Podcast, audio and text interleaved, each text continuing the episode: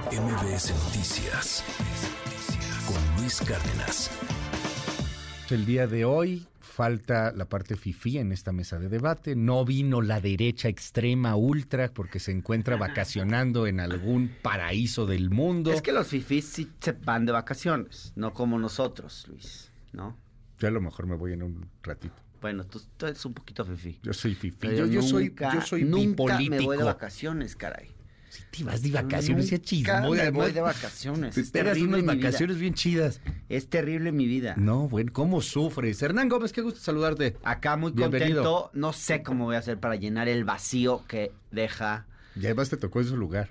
Además me pusieron en el lugar de la derecha, entonces no me siento cómodo. Está bien. No me siento cómodo de que me obliguen a estar el lado de la derecha, Se pero bueno. pasan de lanza, A ver los cómo productores en MBS. Oye, Hernán, pues hay un buen de temas. Este, ¿Qué libros de texto? Bueno, el, el tema de temas, ¿no? Si es Luis Miguel o no es Luis Miguel. Yo digo que sí, pero muy mal. Hijo, yo digo que sí, pero más bien yo digo que hay un momento en la vida en el que te tienes que retirar con dignidad. Sí. En fin. Se ve Pero bien, o sea, gente que canta, vive pero de es su que sí, pasado. no es el mismo. eh, Pero pasa, pasado, digo, sí, lo podríamos Miguel llevar a otros ámbitos, ¿no? Lo podríamos llevar a los políticos también. Hay políticos, políticos. que se tendrían que retirar antes. Digo, por ejemplo, don Porfirio Muñoz Ledo, que en paz descanse. Yo creo que le hubiera ido mejor Sí. si se hubiese evitado esos últimos cinco o seis años bochornosos. en- Quizá 10, o sea, quizá hasta 10. sí, ¿tú crees? Bueno, quizá hasta 10. Sí, o sea, como que hay momentos que ya fuiste, no te tienes que aferrar a... Porque el problema es cuando la gente se identifica con... Cuando la persona se convierte en el personaje. Entonces deja de ser persona, entonces ya no puede vivir sin el personaje, Claro. ¿no? Eso le pasa, digamos, esta, esto mismo que le pasa a Luis Miguel, ¿a cuánto político no le pasa? No, cañón. A ver, pero es que estos también se aferran. Que no O pueden sea, se vivir de otra manera que no sea de la siempre política. metidos ahí y no entienden que no entienden. Eh, por ejemplo, cuando vas a las corcholatas de la oposición, a los aspirantes de la oposición, que van a tener su foro creo que mañana, si no me equivoco, es el 10 de agosto, y el 16 de agosto ya tendrán los tres finalistas. Bueno, ves a algunos que están tan aferrados al pasado, o sea, que no, neta no entienden, que, que no comprenden, ves a un Krill que se siente súper incómodo, porque sí, Krill fue un súper político, a lo mejor disruptivo, muy movido en los 2000, Pues o sea, hace sí, 20 pero años. Ahorita no puede ni siquiera hablar de otra manera. Exacto. Ya, ya, ya hasta la manera trillada de hablar de los políticos que, que, que, que hace, que nos hace bostezar tanto. Ajá. Ayer veía un tuit de ya recolecté las firmas, con esto ganó México. Hijo, todos recolectaron las firmas en dos segundos. ¿Cómo lo hicieron? Silvano Aureoles tiene firmas. ¿Cómo le hicieron, ma? Fi- Silvano Aureoles les tiene las firmas. Margarita Zavala y Felipe Calderón les dieron una asesoría, ¿no? De cómo recolectar Firmas en entre friega comillas, loca. firmas en tiempo récord. Total de firmas, o sea, total de gente que se metió ahí, 2.225.000, de acuerdo a lo que dijeron ayer PAN, PRI y PRD. Ajá. A mí se me hace poco. Pues. Para lo que es, o sea, para lo que estaban esperando, Pues sí. 2.225.000. Y mira que no Sí. soy simpatizante 4T, pero Sí. pues si con eso es tu saque para pelear, está cañón, es bien poquito. Oye, me preguntabas de los libros de texto. Primero vamos con el libro de texto. Libros de texto. Bueno, yo he visto que este tema, a ver, no es la primera vez que el tema de los libros de texto eh, está en la polémica. Totalmente. Eh, de hecho, yo tengo una hipótesis. El presidente sabe, porque es un gran conocedor de la historia, que este es uno de los pocos temas que movilizan a la derecha. O sea, tú fíjate, eh, el gran movimiento de los libros de texto en el 1961-1962, Ujú. eh, en la época de Adolfo López Mateos, eh, la creación de la Unión Nacional de Padres de Familia, eh, la Unión Neoleonesa de Padres de Familia, que también tiene su propia historia. Digamos que estos, uh, estas agrupaciones ha sido muy claro cómo los libros de texto son uno de los pocos temas que movilizan realmente a la derecha en este país, que lo sacan a la calle. ¿Quién sabe por qué? Es un tema que les toca profundamente, ¿no? Este rollo de con los niños no te metas, los niños son sagrados. No, pues sí Eh, son, o sea, sí, yo no tengo pero- hijos, pero sí está muy Sí, cañón pero- el tema de que Sí, pero pues, lo que le van a enseñar a los niños, Ahí pues se sí, no inventes. un conservadurismo grueso. O sea, y si tú recorres la historia de la México Unión Nacional de Padres de. Familia, se oponían, a, digo, y, recapitulamos 17. a qué cosas se oponían 17, entonces, 18, me acuerdo, pero que ahorita son totalmente aceptadas, dices, pues son la reacción por excelencia, o sea, se oponían a la planificación familiar, se oponían a todo se han opuesto, pues, a todos los avances de la sociedad, Sí. la Unión Nacional de Padres de Familia. La Entonces, educación sexual se pusieron. Eh, No, llegamos aquí al extremo sexual, ¿no? de que se opusieran a la evolución, pero en. Estados Unidos sí ha, ha habido Pues casi, organizaciones casi. que se oponen a la Y- misma evolución. Y traen un rollo muy, este, por ejemplo, yo entrevisté a una mm, activista de la Unión Neolonesa de Padres de Familia allá en. Monterrey. Y está, por ejemplo, indignada de que se enseñe prácticas de autoexploración. No se les enseña, pues, pero que en los libros se hable, y esto, libros que hizo Felipe Calderón, ¿eh? Bueno, el gobierno de Felipe Sí. Calderón. Que en los libros se normalice la autoexploración. La masturbación. O sea, no está mal que te la jales. Perdón Ya que lo diga TikTok. así, pero los chavitos de 10 años tienen que, tienen que saber que no Teníamos está que mal romper se la algo, jalen. claro, hoy Espero que- otra vez. Espero no cometer una imprudencia No, en no, este no, medio. ¿cómo crees? No, ya, ya, no otra está más. mal, o sea, me parece que me parece que satanizar eso y decir que se te va a que, que se te va a quedar pegada la mano y que Sí, te vaya a castigar el diablo. Bueno, cosas, pues, pues, sí. en muchos pueblos de este país, en muchos lugares los chavitos piensan eso. Y yo creo que está muy bien que en el libro de texto lean que no está mal que se la jalen. Está y, bien. y digo, hace rato te oí hablar eh, eh, preocupado por los penes erectos. No, yo no estaba preocupado. Yo dije Entonces, yo nada que, más te que quiero en. Coahuila ayer salieron a marchar eh, padres parecidos a lo que tú Ah, me bueno. dices, Padres pegados a la Alianza Cristiana que da contra Alianza los penes Cristiana. erectos. Alianza Cristiana contra los Pues penes no erectos. sé si contra los penes erectos, sino contra la maqueta del pene erecto que saca semen con una Oh, jeringa. Qué grave. Qué- ah, yo lo veo, a ver, perdón, pero yo lo veo fantástico. O sea, que el chavito, pues va a ser muy igual que le enseñas eso. al chavito, perdón, es que los que lo ven mal son los que tienen mente cochambrosa. Igual que tú le enseñas al chavito. No, sí, o sea, se ríen allá en cabina, pero es ¿No verdad. hiciste un pene erecto en la primaria? Pues no, pero hubiera estado bien hacerlo, porque te va a decir una- que igual que te enseñan cómo Porque funciona el que- que corazón, pare, cómo funciona sea- el cerebro, cómo, cómo funcionan los riñones, ¿por qué no te van a explicar por qué tienes una erección Sí, cuando no. eres chavito? O Al sea, final cuerpo es- cavernoso, cuerpo... A mí me lo explicaron hasta la prepa. Pues la verdad es que me lo podrían haber explicado antes, porque yo sí se lo preguntaba a mis papás, oye, ¿por qué se me pone durito?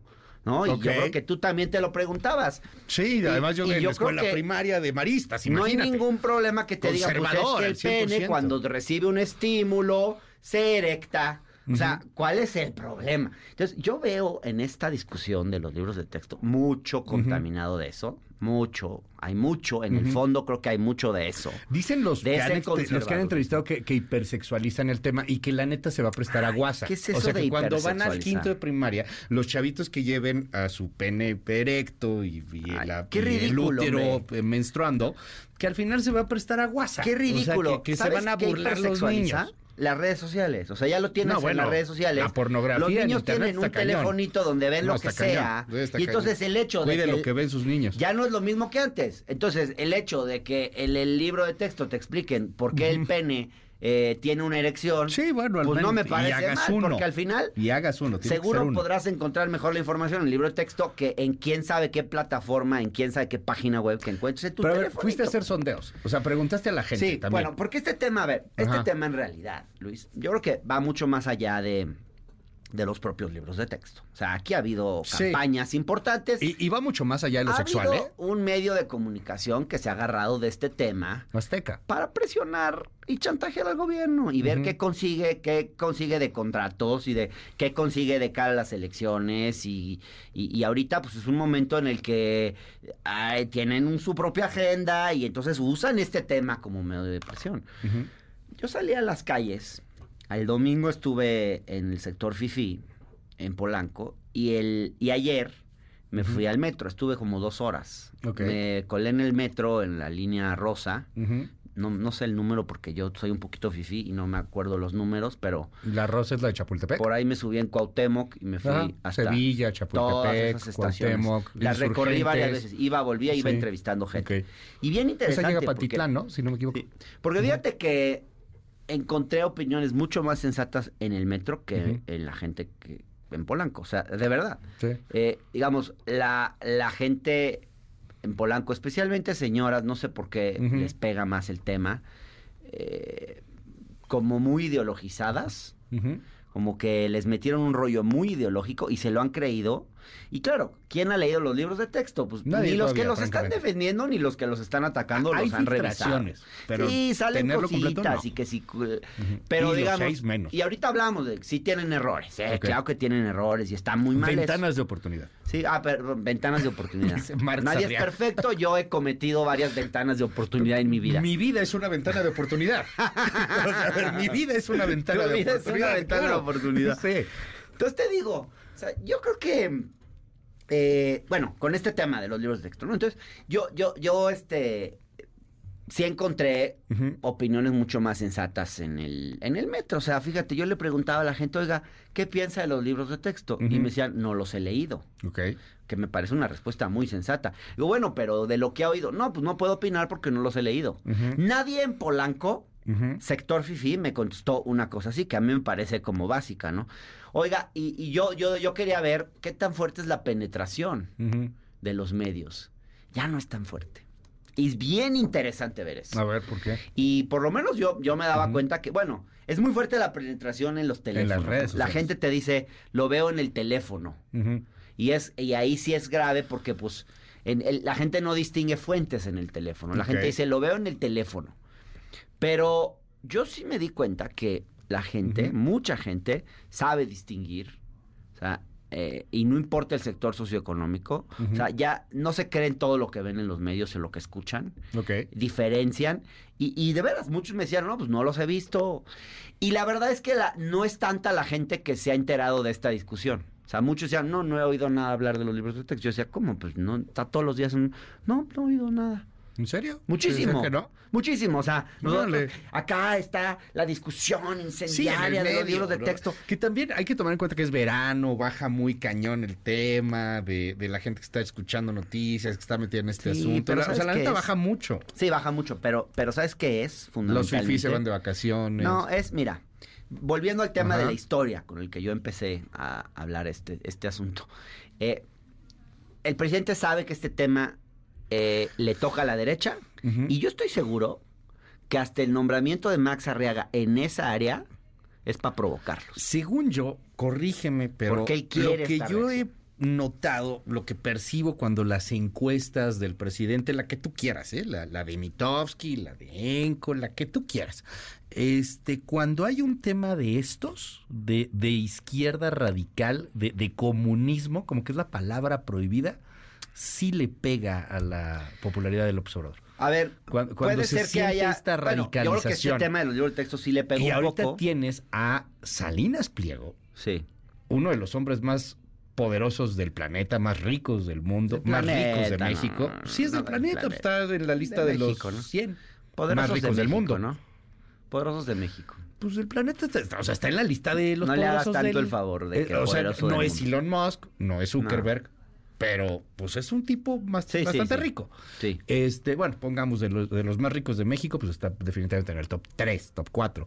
Este, con una empresa como TV Azteca, que no es precisamente un medio de comunicación del Círculo Rojo. TV Azteca sí lo ve todo mundo, medio mundo. Y no me paga TV Azteca. Hasta estoy vetado ahí. Este, o sea, va a estar bueno ahí la batalla, porque que esté saliendo en el noticiero de, de, a la torre. y- Bueno, yo creo que por algo que el es presidente libros comunistas. creó las Ah, conferencias de prensa vespertinas, ¿no? En reacción a este. Donde nos explican ahora cuáles Sí. fueron las áreas de, de- cuáles son las áreas de oportunidad de los libros de texto. Sí, o sea, sí ha habido una afectación. Eh, pero bueno, yo sospecho que en el fondo este tema de los libros de texto es un pretexto más para la disputa política, para la polarización, es lo que le interesa al presidente. Yo creo que por eso Max Arriaga está ahí. Ver, La educación no ha sido prioridad de este no sé por qué. Es que sí, es, es radicalísimo Marx. Bueno, es radical, tampoco tanto, ¿no? Hay un poco de, de- le juega un poquito al payaso porque también está en el papel de provocador.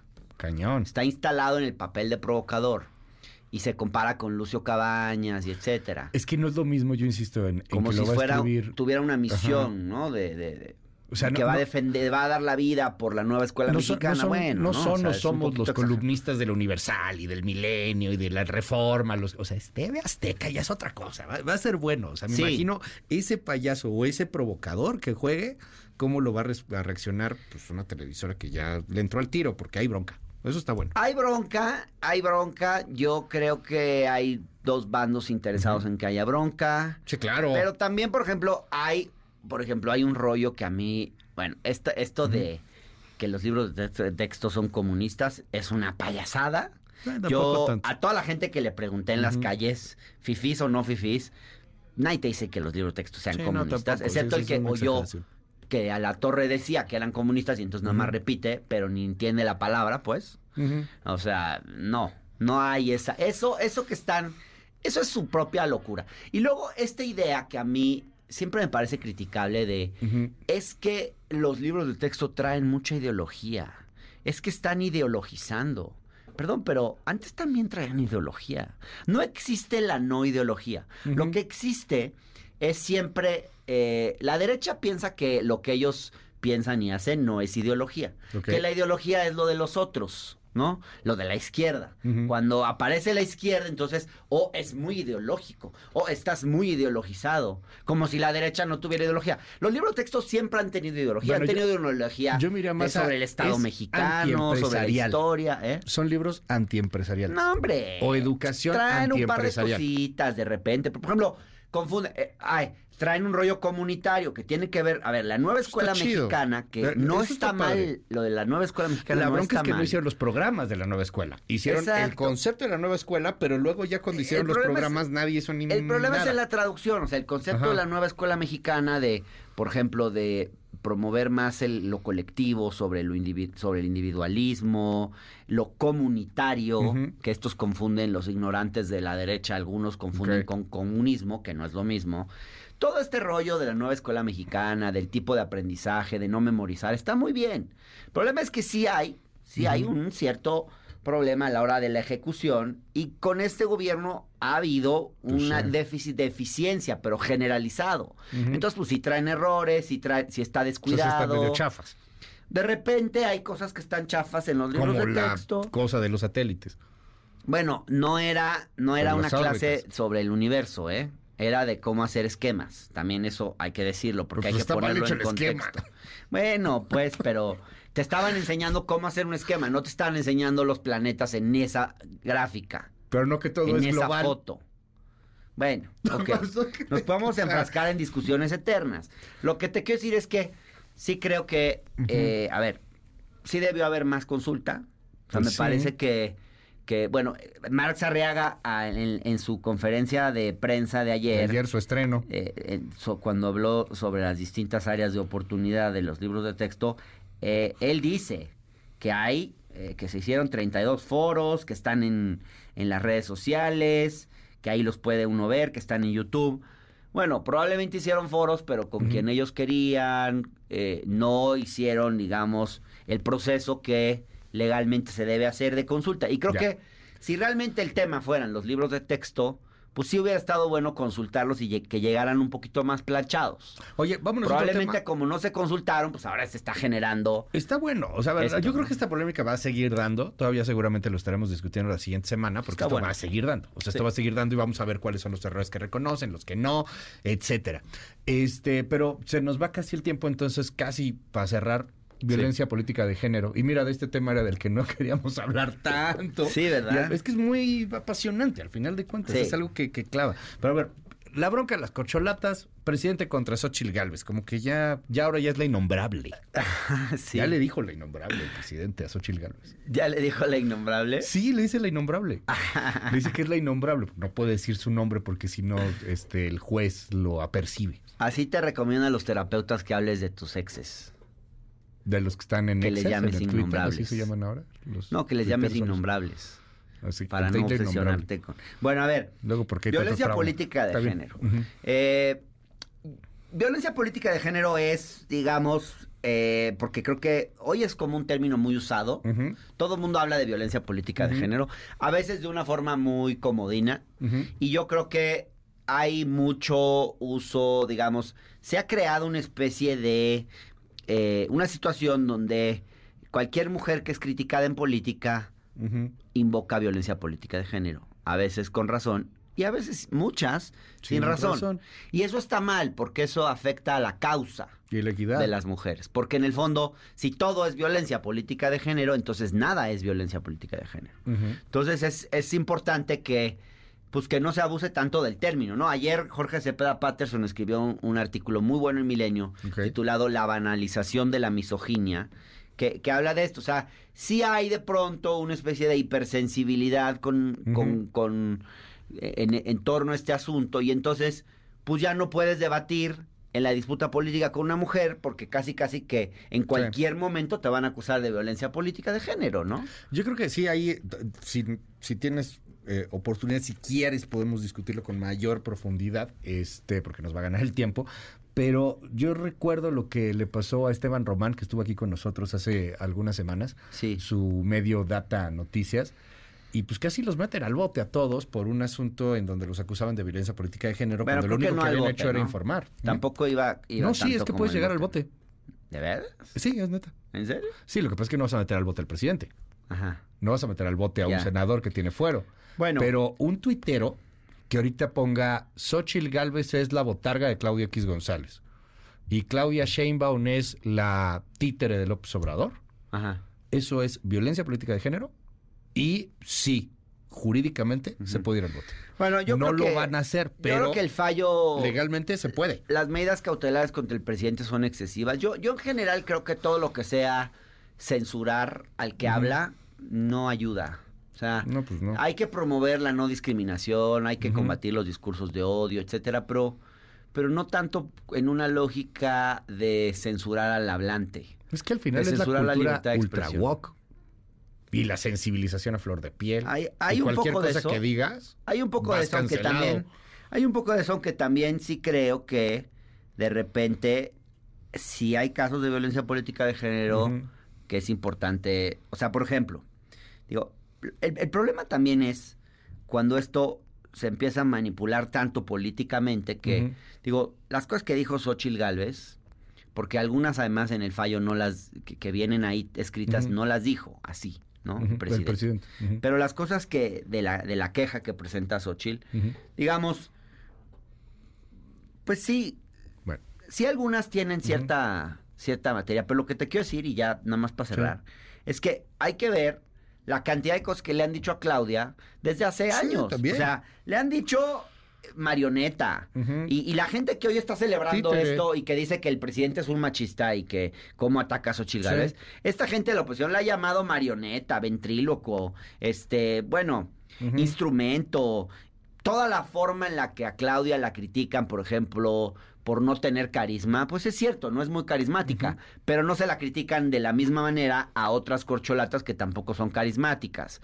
O por ejemplo, cuando una mujer señala eh, con el dedo y tiene carácter, Bueno, es que está- va a ser se la- ve como que ah, es una neurótica, es una desequilibrada. Y a un hombre no se lo juzga de la misma manera cuando tiene, digamos, una un acto de, de, de imponerse, Pero ¿no? estás de acuerdo que es el debate, ¿no? O sea, sí, que, entonces, pero que así sí tanto creo, como Luis, que callen al presidente que tampoco callen a la oposición, ¿no? O sea, que se valga. Pero sí creo, Luis, no, pero sí creo, Luis, que sí tenemos que reflexionar sobre el tema Bueno. de que a las mujeres las juzgamos con una vara distinta y que en eso sí tenemos que reflexionar todos. Así existe la violencia política de género. Nomás yo no sé si es tan conveniente estar usándola eh, de, for- de forma de forma legal. política, como dijo forma Nadine, legal y. Nadine Gassman. Como un arma política. y que le Creo fue que- como en feria, cuando dijo es que hay que aguantar vara, pero pues en política sí hay que aguantar vara. Pues sí, si estás en política tienes que entrarle a los madrazos. Pues no hay otra. ¿No? Tienes Está que bueno. entrarle a los madrazos. Hernán, se nos fue el tiempo, tus, tus redes y esas cosas. Arroba Hernán Gómez B de Ajá. bueno. eh, estoy lunes, martes, jueves en la octava, Radio Centro, miércoles aquí eh, en MBS, los domingos en el Universal, los jueves la visita incómoda por el canal del Congreso y en mi canal de Facebook y el canal de YouTube, el canal de Hernán, ahí me pueden encontrar. Ahí Gracias. está el jale de Hernán Gómez. O sea, tu chamba. Eso. MBS Noticias con Luis Cárdenas.